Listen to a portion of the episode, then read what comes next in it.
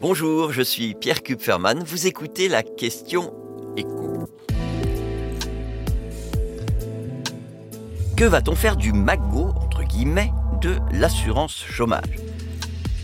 L'UNEDIC, la caisse d'assurance chômage, a terminé 2022 dans le vert. Ce sera pareil cette année et cet excédent va encore grossir dans les prochaines années. D'où cette question, que va-t-on faire de ce magot, entre guillemets les sommes en jeu sont importantes. En cumulant ce qui est prévu pour 2023, 2024 et 2025, on arrive à plus de 17 milliards d'euros d'excédent. Rapporté à l'effectif total des entreprises privées, ça représente 800 euros par salarié.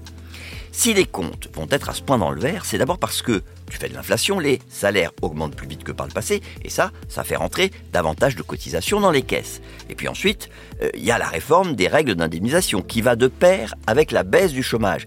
Les chômeurs trouvent plus facilement du travail et n'ont plus intérêt, si tant est que c'était le cas avant, d'attendre la fin de leurs droits pour retravailler. Au final, ils sont indemnisés moins longtemps et ça, ça fait baisser les dépenses.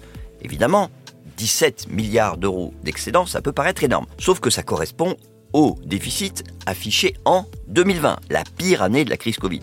Et par ailleurs, l'assurance chômage a été systématiquement dans le rouge entre 2009 et 2021, l'UNEDIC a donc dû s'endetter pour continuer à payer des allocations aux chômeurs. Donc ce magot, bah, il va d'abord servir à réduire euh, les dettes accumulées ces dernières années. L'objectif, c'est de passer de 55,5 à un peu plus de 42 milliards d'euros. La dette serait ainsi réduite d'un quart. Mais même en réduisant cette dette, il va rester du grain à moudre. Et c'est sur l'utilisation de ce grain à moudre que les partenaires sociaux ne sont pas d'accord.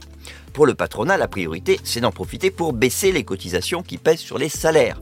Et pour les syndicats, bah, il faudrait avant tout améliorer le sort des chômeurs, réparer certaines injustices. Tout ça, sachant que le gouvernement, de son côté, entend ponctionner une partie de ses excédents pour financer le budget de l'État consacré à l'emploi et la formation.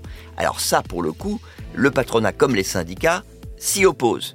D'où l'intérêt qu'ils ont à trouver un compromis.